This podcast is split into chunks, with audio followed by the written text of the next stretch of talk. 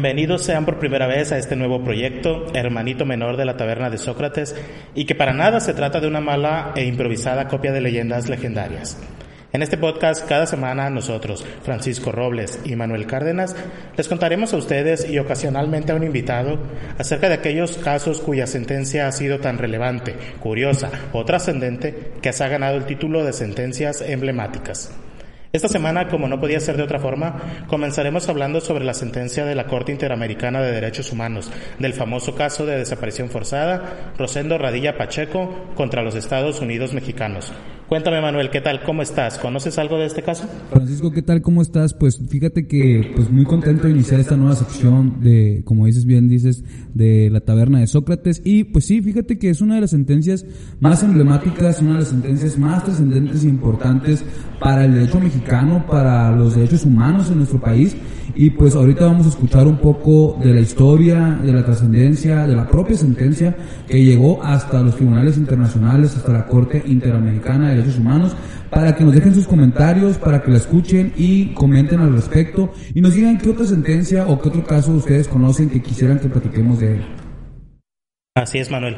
Para poder comenzar a hablar sobre este caso, es conveniente puntualizar el contexto social en el cual ocurrió.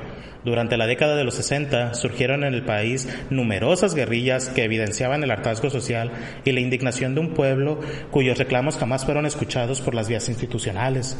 En ese tiempo, y quizá un poco todavía, eh, para el Estado la paz social se imponía por la vía de la fuerza, por lo cual ante el surgimiento de las guerrillas comenzó la llamada guerra sucia, mediante la cual el Estado buscó reprimir dichos levantamientos. Ah, pero el Estado no solo reprimió la guerrilla, el número de muertos y desaparecidos de la llamada guerra sucia es incontable, Manuel. Y entre ellos se encontraron muchas personas que ni siquiera tenían que ver con estos movimientos armados. Hasta el momento se ha logrado acreditar, de hecho, un número impresionante de por lo menos 1.200 personas desaparecidas, 639 de las cuales vivían en el estado de Guerrero y de ellos 473 en el municipio de Atoyac de Álvarez. Este dato es interesante porque, como vamos a ver más adelante, Rosendo Radilla Pacheco era originario justamente de este municipio de Atoyac de Álvarez. Los métodos empleados, tortura y asesinato de muchas de las víctimas de esta política brutal evidencian la hazaña y la inhumanidad con la que se ejecutó. Fueron frecuentes, por ejemplo, las prácticas de enterramiento masivo de cadáveres en fosas clandestinas o las de arrojar personas vivas en medio del mar desde aviones del ejército. Ya no pasa, por suerte, nada de esto, ¿no? En la actualidad. Este, ya no tenemos desapariciones forzadas, por cierto. Fue en este contexto de brutal violencia del Estado en que ocurrió la desaparición forzada del señor Rosendo Radilla Pacheco, quien fue un caficultor guerrerense nacido en Atoyac en 1914. Tenía una familia compuesta por su esposa, once hijas y un hijo. Desde mediados de la década de los 40 impulsó la justicia y el desarrollo en Atoyac, municipio en el cual fue alcalde en 1955. También era músico y dedicó algunos de los corridos que compuso a los movimientos encabezados por Lucio Cabañas y Genaro Álvarez. Al parecer, esta fue la razón, entre comillas, por la cual el señor Rosendo Radilla fue arbitrariamente detenido y posteriormente desaparecido el 25 de agosto de 1974. La última vez que lo vieron tenía los ojos vendados y evidenciaba maltrato físico. Nunca más se le volvió a ver, ni a él ni a los cientos de personas que fueron víctimas de desaparición forzada en aquel periodo. Ni entonces ni ahora los responsables han sido castigados. Es pues innegable la existencia de un patrón de sistemáticas violaciones de derechos humanos y de impunidad. Manuel, por componer corridos, es que supuestamente fue detenido Rosendo Radilla Pacheco. Y fíjate, Panchito, que este contexto, ah, para empezar, aquí hay un tema bien importante, ¿no? De que la década de los 60, 70, donde tú no podías decir nada al gobierno porque ya hasta ponías en riesgo tu vida, la de tu familia. Ahora imagínate, la familia todo este tiempo, en ese momento ellos no, no había ni la más mínima posibilidad de que ellos denunciaran porque seguramente iban a correr con la misma suerte, ¿no? Así es, Manuel. Justamente esta situación ayuda a comprender por qué la familia Radilla tuvo temor de denunciar los hechos a las autoridades competentes cuando sucedieron, dado el ambiente de represión generalizado que vivía el estado de Guerrero y yo creo que en general el país, ¿no? En estas épocas, el cual incluía, entre otras acciones, la persecución de los familiares de los desaparecidos. Y por esta razón, eh, algunas organizaciones como la Brigada Internacional de Paz, PIB, por sus siglas en inglés, le da compañía a Tita Radilla, la hija de Rosendo Radilla, desde agosto del 2003, que es cuando se empieza a destapar y entrar en auge no a nivel nacional la fama de este caso. No obstante lo que comentas, Manuel, resulta digno de destacar que los familiares de, de Rosendo Radilla Pacheco, junto con otros familiares de otras personas desaparecidas, emprendieron diversas, diversas acciones, aunque no eran jurídicas, para localizar a sus familiares, haciendo de este hecho un asunto público y notorio mediante la celebración de reuniones con funcionarios públicos de alto nivel, visitas eh, personales a cuarteles militares y la elaboración de cartas, pliegos de protesta y comunicados de prensa que exigieron la presentación y libertad inmediata, pues no de Rosendo Radía Pacheco, pero sí de otros detenidos por el fuero militar y por, el ejército mexicano en general, vaya. Esto desembocó en la formación de un movimiento nacional de víctimas y en el surgimiento de asociaciones como la de familiares de, detenidos y desaparecidos y víctimas de violaciones en derechos humanos, la AFADEM. Esta asociación es muy importante, Manuel, no sé si te suena, pero aún en la actualidad es una de las grandes organizaciones que brinda acompañamiento justamente a las víctimas, o más bien a las familiares de las víctimas de desaparición forzada en el país. Todavía hoy resuenan las voces de los familiares de Radilla Pacheco eh, acompañando a los nuevos casos que van surgiendo. Déjale tomo la cerveza porque yo no funciono sin ella. Pero en sí, Manuel, ¿qué pasó? ¿Qué le pasó a Rosendo Radillo Pacheco? Pues los hechos que aparecen en la sentencia, que van a poder encontrar en la descripción aquí abajo si nos están viendo en YouTube, eh, para que la consulte el público en general, pues nos dice la sentencia que el 17 de febrero de 1962, Rosendo Radilla asistió a la firma de la convocatoria del Comité Cívico Guerrerense, del que es miembro y en el que invitaba al público general a un mitin que se realizaría perdón, en Boca de Arroyo, municipio de Atoyac de Juárez, ahí mismo en Guerrero.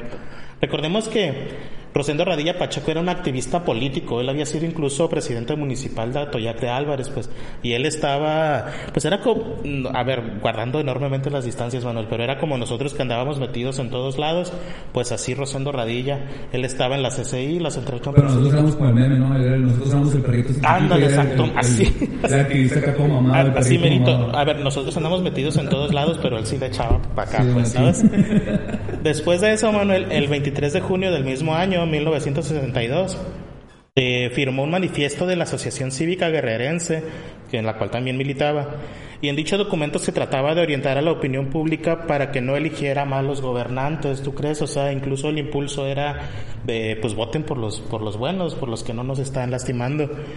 Y en dicho documento, te digo, hacía este llamado evocando a la época del general Raúl Caballero Aburto, y hacía la, invitación para, para asistir perdón, a la convención estatal de, pues, de esta asociación que te comento. Eh, al día siguiente, Radilla Pacheco presidió el acto inaugural del Congreso Campesino de la Liga Agraria Revolucionaria eh, Emiliano Zapata, de la CCI, de la que te comento, Central Campesino Independiente. Ah, ajá, de la actual CCI, exactamente.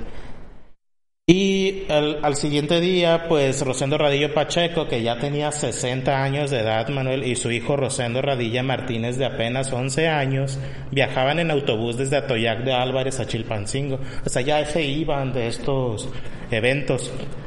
Eh, cuando el autobús fue detenido en un retén en donde agentes militares hicieron descender a todos los pasajeros para inspeccionarlos, a ellos y a sus pertenencias.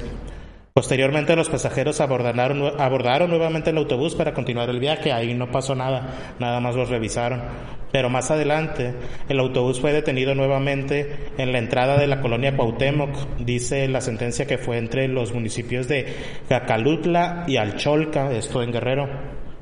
Aquí los agentes militares solicitaron a los pasajeros descender del autobús para revisar su interior y seguidamente se indicó a los pasajeros que abordarán nuevamente el autobús a excepción de Rosendo Radilla Pacheco quien quedó detenido porque componía corridos, como ya te había dicho. Pues. Estaban chidas las canciones, yo creo. Sí. A esto, el señor Radilla Pacheco, pues le dice al militar, oye, pues componer eh, corridos no es un delito, pues qué pedo, ¿sabes? Pero el contra el gobierno. Exactamente. Pero el militar, el militar a esto le responde, pues sea como sea, mientras ya te chingaste y lo detuvieron. Eh, sea como sea, Rosendo Radilla Pacheco le pidió a los militares que dejaran que su hijo se fuera. Te digo que iba con su niño de 11 años. Y los militares hasta eso que pues aceptaron que por ser menor de edad pues que se fuera. Y, y Rosendo Radilla le pidió a su hijo que le explicara a su familia que había sido detenido por el ejército mexicano. Desde ese momento, Rosendo Radilla Pacheco ya quedó a disposición de los militares y nunca más fue vuelto a ver fuera de la jurisdicción militar.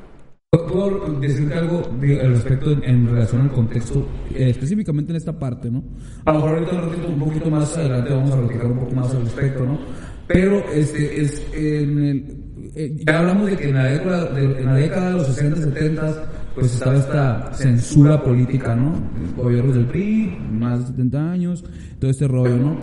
Este, y eh, agregarle que, si se dan cuenta aquí, eh, en lo que acaba de comentar Panchito en esta parte de la historia, están involucradas las autoridades castrenses, estamos hablando de militares, ¿no? Entonces, este, aquí el tema es que no había un, este, había una división muy marcada del derecho castrense y el derecho civil, entonces, una de las cosas que hizo muy complicado que esto llegara a alguna autoridad o que de verdad se resolviera fue que pues que si tú denunciabas ante, las autoridades militares, pues obviamente se protegían entre ellos, eran juez y parte, ¿no? Entonces eso es muy importante que lo visualicen porque después vamos a escuchar, hay cosas muy interesantes que se resolvieron al respecto, ¿no? Exactamente, Manuel, qué bueno que lo puntualizas porque es uno de los grandes eh, resultados y desarrollo de este caso. Eh, después de haber sido detenido, el señor Rosendo Radilla Pacheco fue visto en el cuartel militar de Atoyac de Álvarez, ya con signos de maltrato físico. De hecho, hay una declaración de un señor que se llama Maximiliano Nava Martín y que pueden encontrar también en la sentencia que les vamos a dejar abajo, que a la letra dice, a los cuatro días de estancia en el cuartel militar de Atoyac de Álvarez, llevaron al señor Rosendo Radilla Pacheco. Uno de los detenidos dijo, ese señor compuso un corrido de la masacre del 18 de mayo, lo que les llamó la atención y lo separaron del resto del grupo.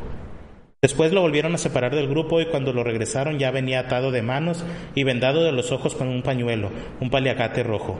Trataban de ponerle algodones en los ojos mojados con una sustancia que nunca supimos qué era, bajo la venda. Él alegaba que no le pusiera nada porque su crimen no ameritaba que le pusieran eso.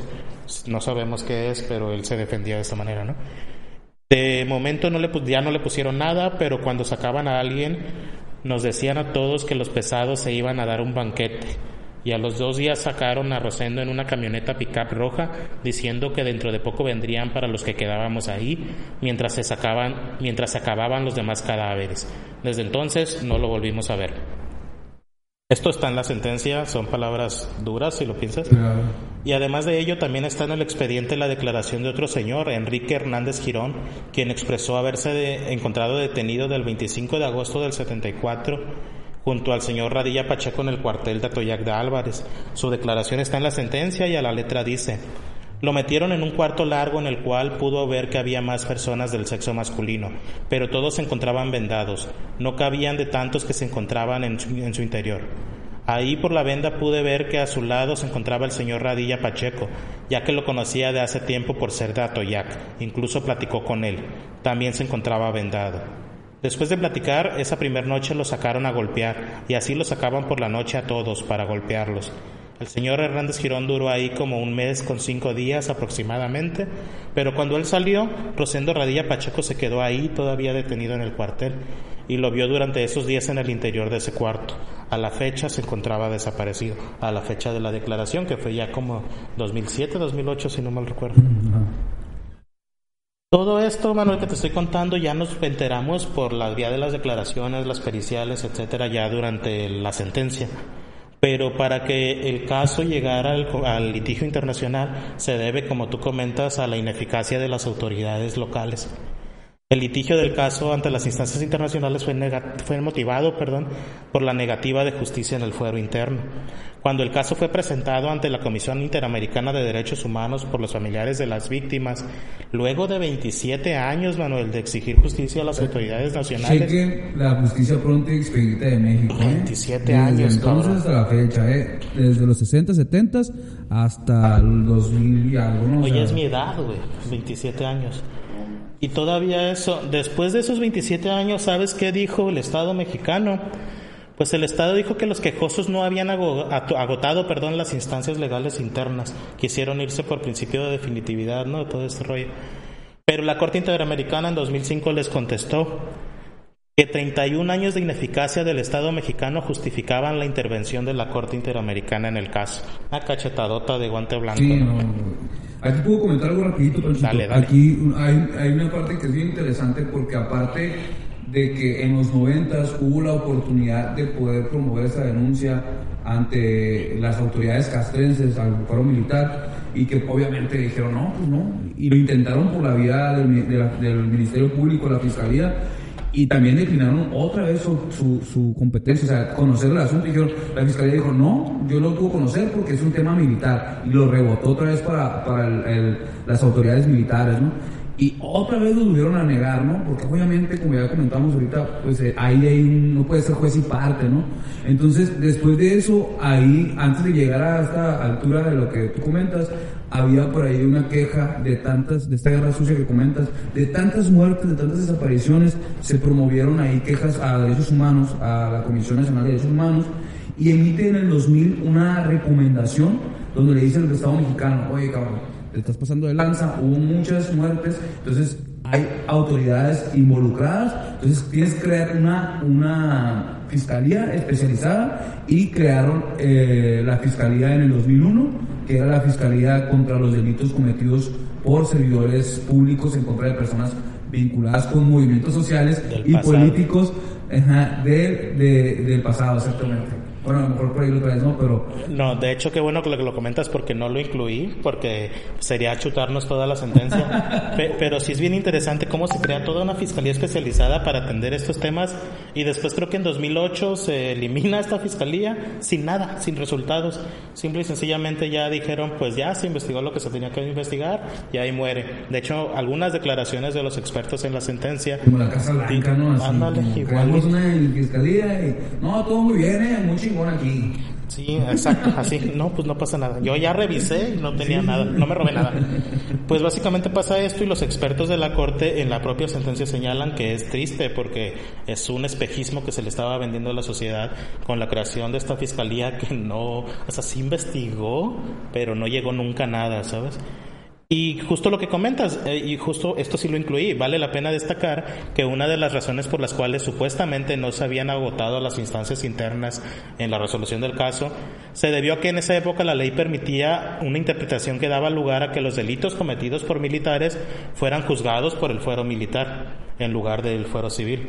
El Estado mexicano tuvo la oportunidad, Manuel, de hacer justicia en el presente caso, pues en agosto del 2005 la Fiscalía Especial consignó el caso por privación ilegal de la libertad en su modalidad de plagio o secuestro, esto ante un juez civil.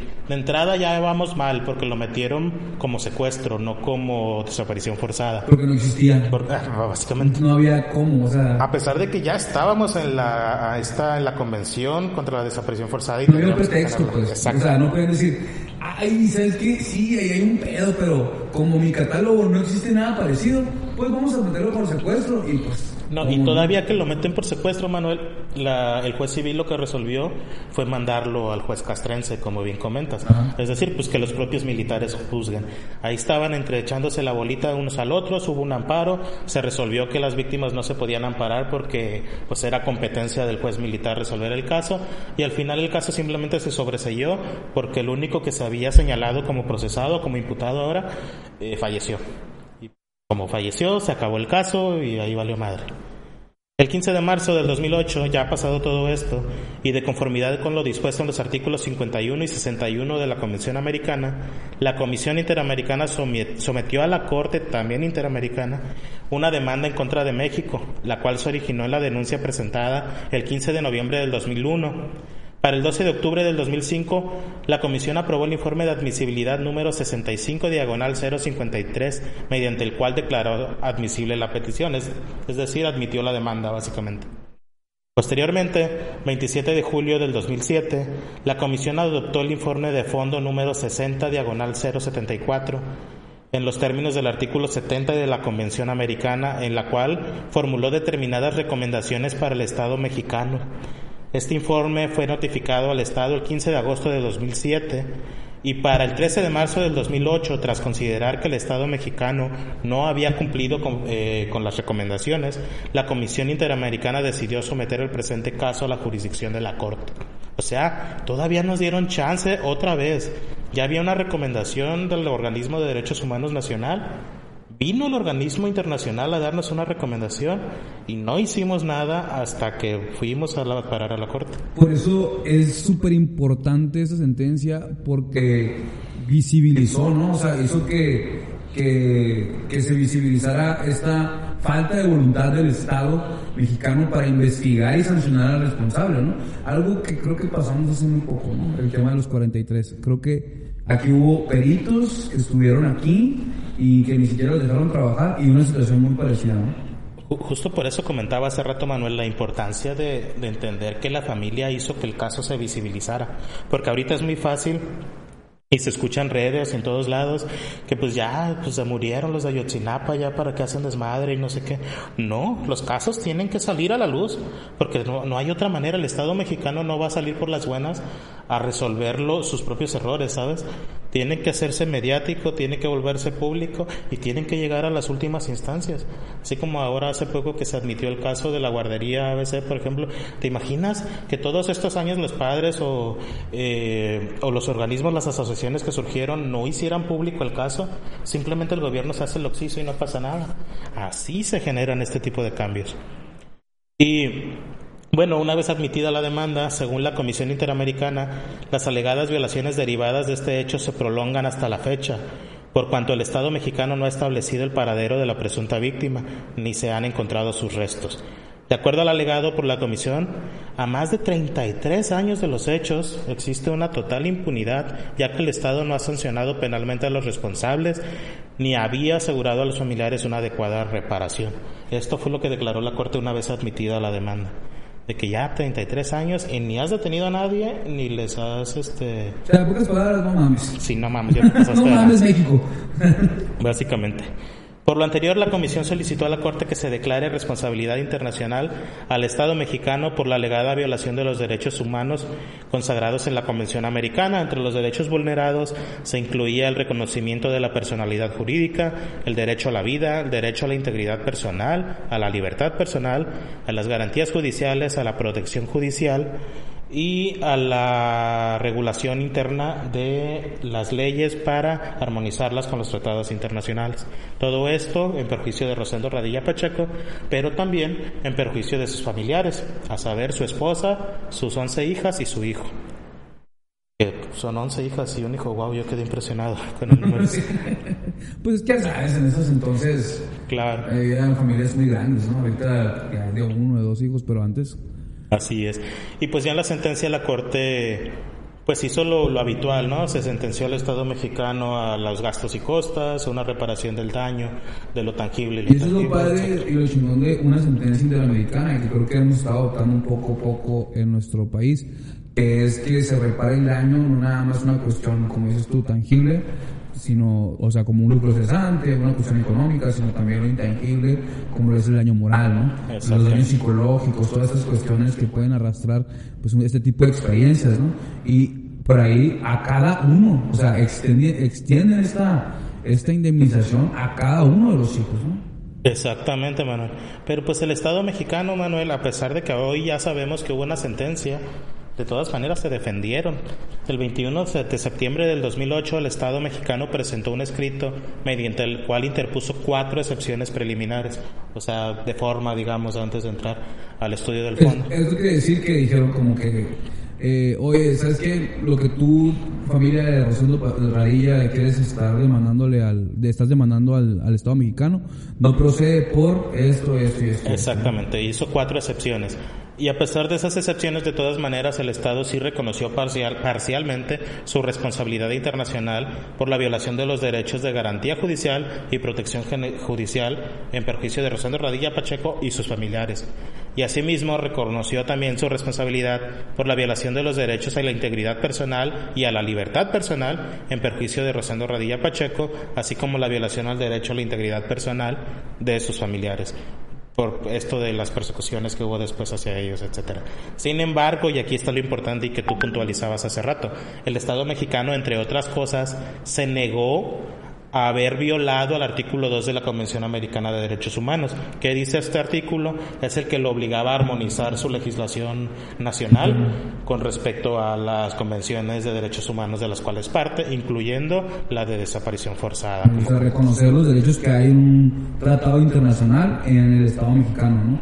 O sea, decir como, ah, nosotros pactamos un tratado internacional, somos parte de ese tratado y lo hacemos también, lo replicamos en nuestro sistema jurídico mexicano para que también tenga aplicación en las leyes locales. Entonces, eso es lo que no quería hacer el Estado mexicano, ¿no? Todavía tuvieron el cinismo de, de regarlo bien hecho y luego todavía ponerse los moños, ¿no? Exactamente. Y pues respecto a las excepciones, estas cuatro defensas que puso el Estado mexicano, la Corte contestó que ella no podía permitir que los Estados partes le dijeran qué casos puede conocer y qué casos no, por lo cual sería la propia Corte la cual estudiaría pues la procedencia ¿no? y la, la facultad que tuvieran para conocer del caso. Esto lo hacen todos los órganos jurisdiccionales, ellos tienen competencia para estudiar su propia competencia. ¿no? La primera excepción planteada, Manuel, porque a mí me gustaría que las leyéramos las cuatro porque se me hizo, no sé, a mí se me revolvió el estómago leyendo la... la es lo que te digo, pues el cinismo del Estado mexicano para denigrar o decir, no, güey, desestimar, ¿no? A lo mejor la palabra, desestimar la acción de la familia, o sea, después de todo este crucis llega el Estado mexicano y dice, ah, mira, esos cuatro motivos es porque tú no procedes tu pinche reclamo. ¿no? Exactamente. La primera excepción planteada por México fue la llamada ratione temporis, es decir, este, por razón del tiempo. Eso es de Harry Potter, ¿no? Eh, básicamente es como ah. una lojomora. no, es el latín para en razón del tiempo. Y es eh, México alegaba, fíjate Manuel, que, que México firmó y por tanto se unió a la Convención Americana en 1981 y que los hechos cometidos en contra de Rosendo Radía Pacheco ocurrieron en 1974, siete años antes, por lo cual en la opinión de México no existía obligación internacional por parte del Estado, por lo cual el caso en comento resulta irrelevante para la Corte. O sea, básicamente México dijo, sí, lo desaparecí, pero cuando lo hice yo no había prometido no hacerlo. O sea, es no tener madre, O sea, se le, ocurrió contestar eso. dije que sí, pero pues no dije cuándo, ¿no? O sea... Eh, exactamente, algo así. Al respecto, la Corte resolvió que la... Debe tener ahí una pinche... Digo, yo sé que ya en la interpretación, ya cuando la Corte analiza el caso así a profundidad, obviamente razona al respecto, ¿no? Pero yo creo que ya con este tipo de prácticas debería tener una cláusula por ahí en este pacto internacional donde diga que también retroactivamente, a lo mejor hasta 10 años, ¿no? Algo así, ¿no? Para poder como que prevenir este tipo de barbaridades por parte de los estados. Pues fíjate que la Corte resolvió todavía con un guante aún más blanco que lo que comentas. La corte le dijo, ¿sabes qué, México? Simón, sí es cierto. Yo no te puedo juzgar por actos que ocurrieron antes de la entrada en vigor de la convención. Te la compro, Está bien, está bien. Simón, vale. El detalle en México es que la desaparición forzada, según la Corte, es un delito continuado y permanente, ah, que los efectos subsisten a pesar de que se haya hecho el primer acto en algún momento, exactamente mientras el Estado no demuestre o no encuentre o no dé noticias o indicios sobre el paradero de la persona desaparecida, la violación a derechos humanos subsiste y por lo tanto la responsabilidad internacional subsiste. Así que crees México, no procede tu queja hasta ahorita. Que qué bueno, porque sería una mamada. la, segunda excepción es muy parecida a la primera, pero en esta México alegaba que no se le podía aplicar la Convención Interamericana sobre la Desaparición Forzada. Nuevamente, debido a que México se adhirió a dicha convención en fecha posterior a la de la desaparición de Rosendo Radilla Pacheco. Sin embargo, nuevamente la Corte resolvió lo mismo. La, la desaparición forzada es un delito permanente y continuado, por lo cual los efectos de la violación a los derechos humanos de Rosendo Radilla Pacheco se mantuvieron aún después de la adhesión de México en la convención, por lo cual el caso se encuentra dentro de la competencia legal de la Corte. De nuevo, sí, güey, yo no te puedo juzgar por lo que hiciste antes. Es como cuando tu novia no te puede reclamar lo que hizo antes, ¿no? Lo que hiciste antes. Lo que no fue en tu año, no fue en tu año. Pues sí, cabrón, pero tuviste un hijo, güey, me acabo de enterar. o sea, es lo que básicamente la Corte le está diciendo a México. Sí, güey, pero pues ahí está el morro, o sea, de todas maneras subsiste el problema. Hay de cosas cosas, ¿no? ¿Cómo? Hay de cosas a cosas. Sí, exactamente. en su tercera excepción, México hizo la, la razione materiale, otro, otro hechizo de Harry Potter. En esta la excepción es en razón de la materia. Y esto ocurrió, Manuel, por un tecnicismo que México, la neta, qué bárbaro haberlo encontrado. Resulta que cuando la Corte Interamericana le manda la demanda a México, pues para que la estudie. Es que es tipo de que dijeron, güey, esta no va a perder la internacionalmente, pero no la vamos a perder tan mal, o sea, la vamos a perder pero en la raya, pero Básicamente. Entonces lo que hizo la Corte, güey, fue, decirle a México, ¿sabes qué? con fundamento en la Convención Americana y a la Carta de la OEA, pues te vamos a juzgar, juzgar por este caso. Y México contestó, ah, no, la carta de la OEA no te da facultades a ti, corte, para juzgarme a mí. No, mi ciela. no, mi ciela, básicamente. y la corte señaló que en efecto, fíjate que en esto le dieron la razón a México. La carta de la OEA no otorga facultades a la corte. La bronca es que de todas maneras la Convención Americana sí por lo cual la Corte era competente para conocer el caso debido a la Convención Americana y solamente señaló la Carta de la OEA como prueba de que México se había comprometido desde mucho tiempo antes con el tema de derechos humanos, razón por la cual nuevamente México, tu excepción no valió madres. Y seguimos. Cuarta excepción. Pues la cuarta excepción planteada por México también es en razón del tiempo y esta es la que a mí se me hace más grave. Esta a mí me revolvió la panza, la neta. México alegaba, fíjate, que cuando hay desaparición forzada, después de un tiempo se puede asumir que la víctima murió. Y México dice que por lo tanto la muerte de Rosendo, Pacheco, Rosendo Radilla Pacheco se podía asumir en fecha anterior a 1998, fecha en la que entró en vigor la, la función contenciosa de la Corte. O sea, la Corte empezó a juzgar a los países a partir de esa fecha. Pero según México, Rosendo Radilla Pacheco podemos asumir que se murió antes.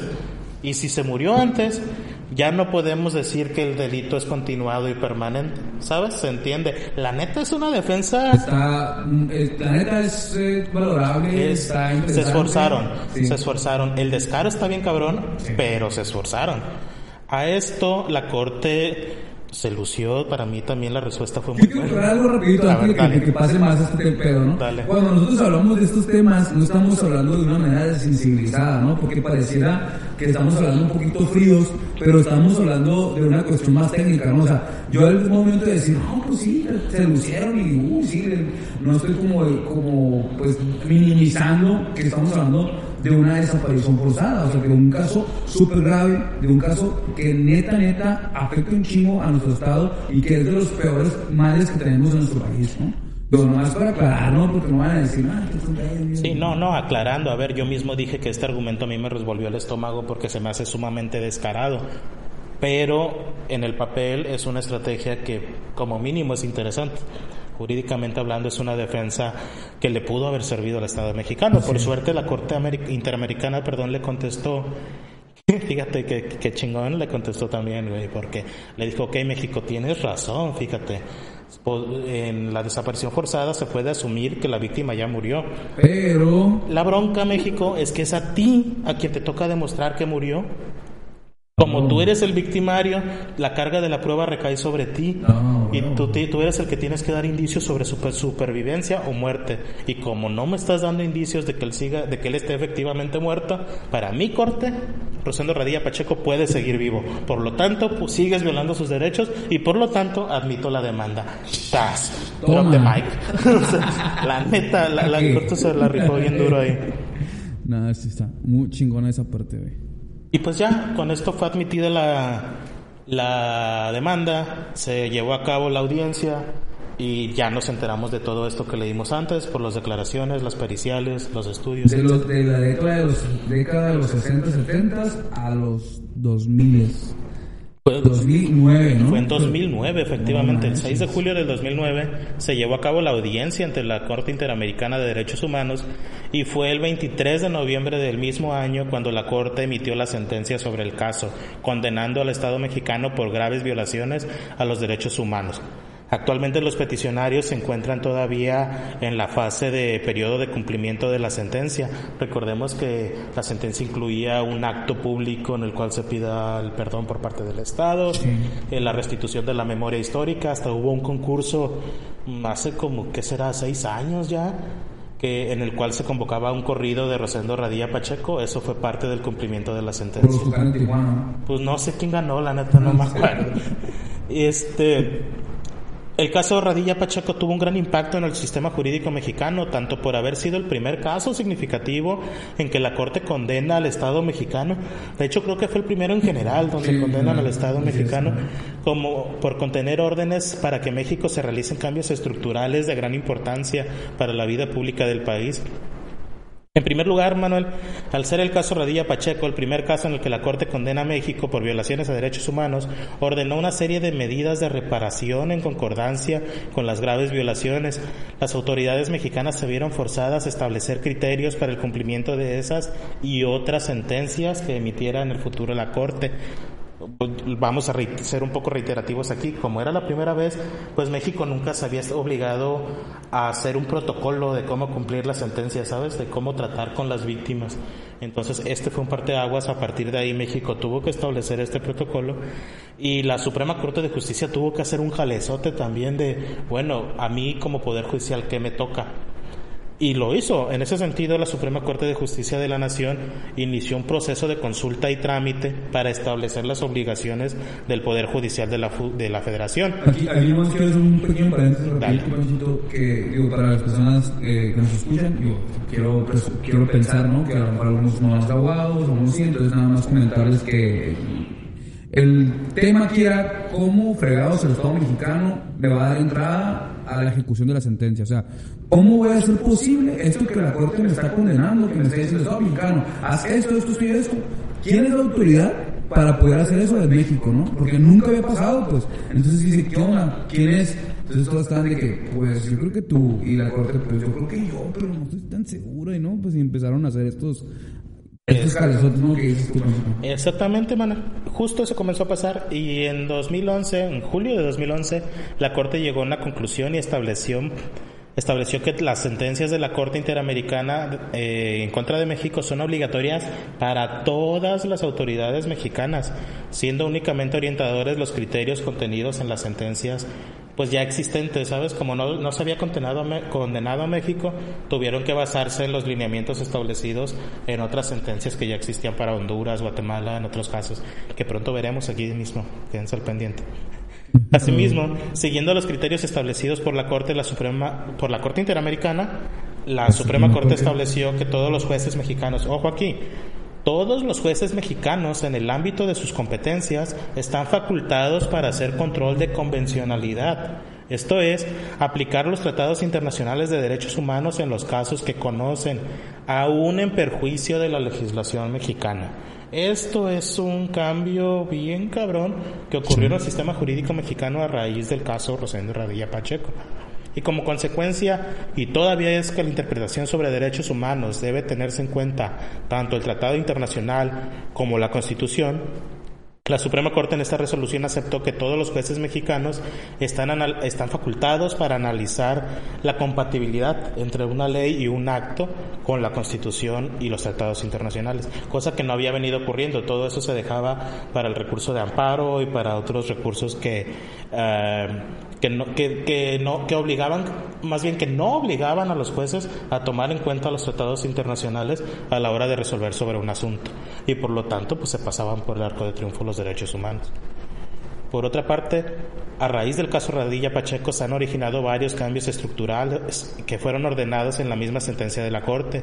En la misma resolución de julio del 2011, la Suprema Corte estableció, y ojo aquí porque es lo que tú mencionabas, estableció que los jueces militares no son competentes para juzgar a otros militares acusados de violar derechos humanos.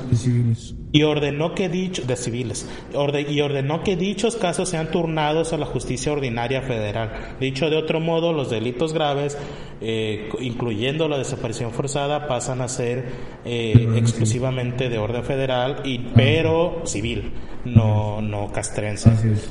Sí, o sea, este, aunque tú tengas tu derecho castrense, tus autoridades militares, te metes con civiles y provocas un delito grave o un delito, ya es juzgado en el fuero común. Bueno, en el fuero federal. El fuero federal.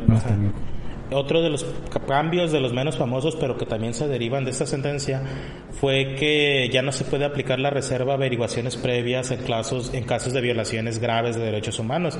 Es de hecho eso lo que permite que hoy en día el caso Rodilla Pacheco, toda la averiguación previa sea pública y que cualquiera lo pueda consultar. Esto en cumplimiento de la Ley Federal de Transparencia y Acceso a la Información Pública. Sí, que antes nada más era, por ejemplo, cualquier cosa que involucrara un delito relativo, a, o sea, que tuviera el involucramiento, que, que tuviera involucrado alguna autoridad, se tenía ya como, ah, no, pues esto es confidencial, ¿no? No puedes saber nada de la investigación y ya nadie sabía nada de eso. Sí, y se unía con este tema de que los militares se juzgaban entre ellos y todo lo militar se reservaba por temas de seguridad y pues ¿dónde quedó la bolita, chato?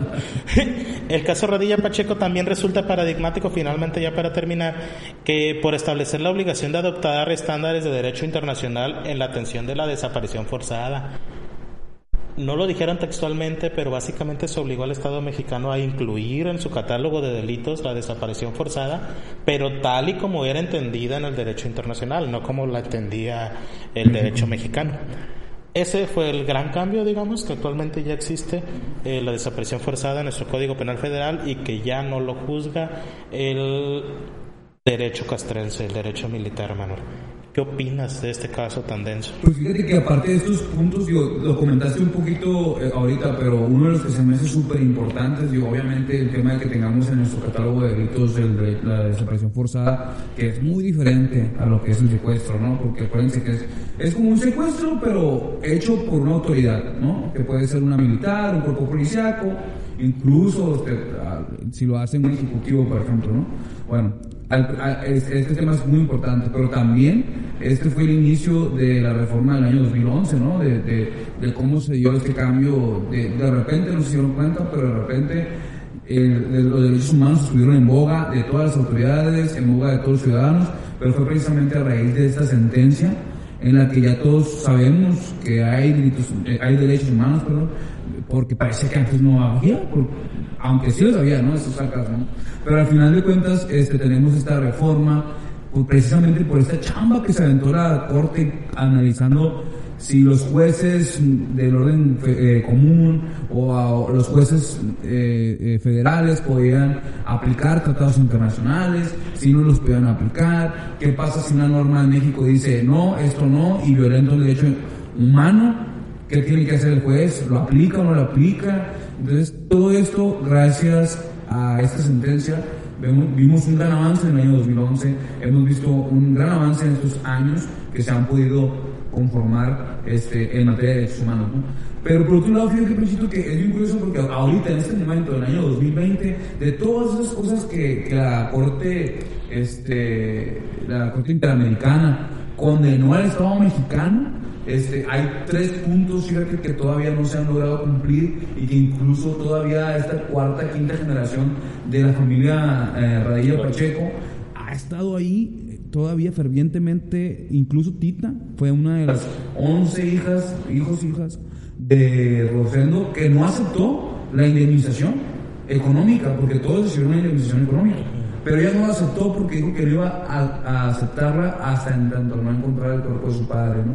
Y es la que ha estado ahí metida en, en el activismo de la búsqueda, se hacen excavaciones, no sé si sepan, esta asociación civil que comentó Panchito, este, al respecto de la búsqueda de personas desaparecidas, hacen excavaciones, van y buscan, sacan cadáveres, cuerpos, y horrible, o sea, es un tema horrible y de verdad escabroso en nuestro país no tenemos idea ni podemos dimensionarlo. Ahorita estamos cotorreando, a lo mejor sí, un poco ameno, pero es un problema muy grande en nuestro país. Y fíjate que los tres puntos que todavía no ha cumplido el Estado mexicano es el derecho a la verdad para conocer la suerte del paradero de Rosendo Radilla, que es este tema que te digo, que las búsquedas que se hacen. Por otro lado, también el derecho a la justicia para ver finalmente sancionados a los responsables intelectuales y materiales de la desaparición forzada y luego también pues el derecho a la reparación plena, integral, incluida la atención médica y psicológica para las cuatro generaciones. O sea, porque esto no nada más fue para las hijas y los hijos, sino que trascendió hasta las cuatro generaciones, pues los nietos saben que su vuelo fue desaparecido y también causa un tema, este, pues, pues una cuestión, un daño moral a los hijos. Incluso creo que hace poco hicieron algunas este, acciones, un amparo, incluso como vieron, para poder lograr, en 2018, fíjate, ¿eh? para poder lograr que, que las autoridades encargadas de la investigación fueran citadas eh, como autoridades responsables, aquellas que con vida obviamente porque pues de aquí hace tiempo, incluso uno de ellos que se comenta o se menciona dentro de ese amparo es el expresidente Luis Echeverría, que, que todavía sigue pues en calidad de las jefes de, en calidad de jefe de las fuerzas armadas, este, y estamos hablando de 2018, ¿eh? entonces todavía hasta ahorita están en esta lucha es impresionante cómo pues tenemos que ir hasta tribunales internacionales para que nuestro, nuestro propio Estado nos reconozca derechos humanos. Así es, Manuel, es, es la parte triste de tener que tocar estos temas. Tratamos de hacerlo de la manera más amena posible para que la gente conozca, porque yo creo que todos hemos escuchado que el caso de Radilla Pacheco es importante, pero pocos conocen la historia de lo que ocurrió realmente. Ya no digamos temas de cómo lo detuvieron o por qué, sino las consecuencias que, que ocurrieron. Y por ejemplo, México siempre, Manuel, esto es siempre, que ha habido un cambio progresivo en nuestra legislación en temas de derechos humanos o en temas, pues en general, progresividad de la ley, siempre lo hemos eh, recibido como una dádiva del gobierno, como un cambio, como un avance. La realidad es que siempre han sido consecuencias de este tipo de casos, siempre se nos ha tenido que obligar a realizar las modificaciones legales pertinentes para ponernos pues casi al día, porque ni siquiera al día en temas de derechos humanos. Y pues es triste pensar en las consecuencias humanas eh, de, de, este tipo de casos. Como bien comentas, las sentencias de la Corte Interamericana son amplias, se, se establece no solo la recompensa pecuniaria, sino también, como comentas, este, el derecho a la verdad, el derecho a la recuperación. De hecho, una de las cosas expresas que se ordenó el Estado mexicano es literal localizar el cuerpo, los restos, los restos mortales de Rosendo Rodillo Pacheco, lo cual pues evidentemente ni ha pasado ni es probable que suceda es deprimente, pero pues se tiene que seguir presionando para que esto ocurra y para que los cambios eh, se realicen en nuestro país. Yo me quedo con la parte de analizar la coyuntura que representó este caso, el avance que permitió eh, Rosendo Radilla Pacheco se fue tal vez sin saberlo, pero él era un luchador social que logró un cambio drástico en la manera en que se visualizan los derechos humanos en nuestro país. Y pues, insisto, él se fue sin saberlo, pero yo creo que logró incidir de una manera mucho más profunda de la que estaba o pudiera haber incidido eh, ya a sus 60 años de edad con todo lo que había logrado en su vida. Y esperamos que el Estado mexicano pues se ponga al día y por lo menos no vuelva más tortuosa la vida de estas personas, porque es algo que también suele pasar. Eh, por razones de tiempo, Manuel, eh, tenemos que tratar estos temas de una manera más o menos resumida. No tratamos de ser insensibles al respecto, pero si nos ponemos a llorar con ustedes o a contarles todos los detalles leguleyos y este, técnicos, pues los vamos a aburrir y no nos van a escuchar. Y la idea de esto es que se empapen de estos temas, que entiendan de dónde vienen los derechos eh, o de dónde viene el respeto este, mágico que de repente tiene el gobierno para ellos. Dicho esto, espero que les haya gustado el episodio, Manuel. Es la primera vez que nos sentamos a hablar de este tipo de sentencias. Yo me quedo con una muy buena experiencia y pues aquí los estaremos viendo en el siguiente episodio con otro caso. Les recordamos que este es un mini proyecto derivado de la taberna de Sócrates, sentencias emblemáticas y pues si les gustó, déjenos algún comentario por ahí sobre qué caso les gustaría que hablemos. Ya tenemos una larga lista de todas maneras y por aquí nos estamos viendo. Suscríbanse al canal de YouTube, síganos en nuestras redes sociales en la página en Facebook, próximamente en eh, Instagram. Y pues espero que hayan disfrutado esta, este episodio de Leyendas Legendarias, sentencias emblemáticas, este, y pues muy contentos. Y nada más eh, desde aquí de la Taberna de Sócrates exhortamos a, pues a las autoridades del Estado mexicano pues a que se pongan las pilas, ¿no? Porque la neta nos faltan 43. Chingón raza, nos vemos a la próxima. Chao.